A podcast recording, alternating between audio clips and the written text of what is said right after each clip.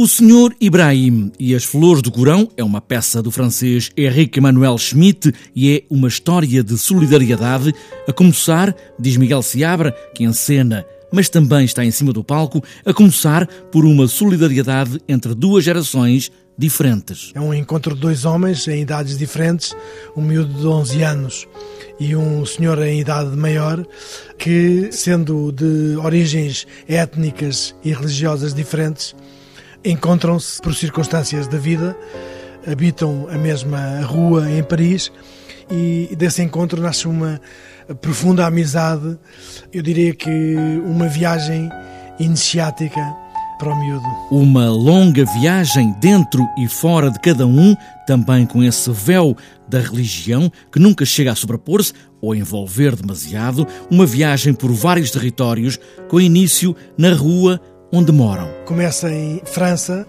em Paris, que é o centro da história, e depois vai à Normandia, ainda em França, e depois atravessa toda a Europa para acabar na Turquia.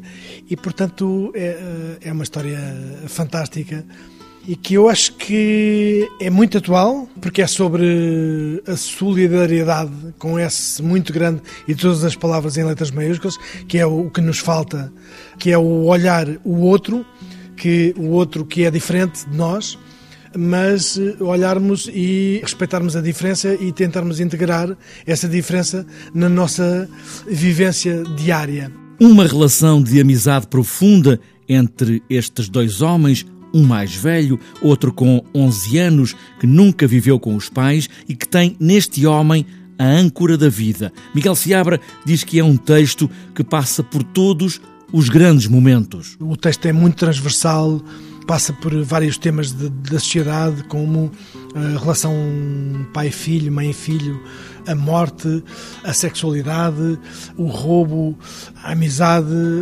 Além disso, está literariamente muito bem escrito. Uma peça de teatro com música de Rui Rebelo, o Senhor Ibrahim, está de volta aos palcos.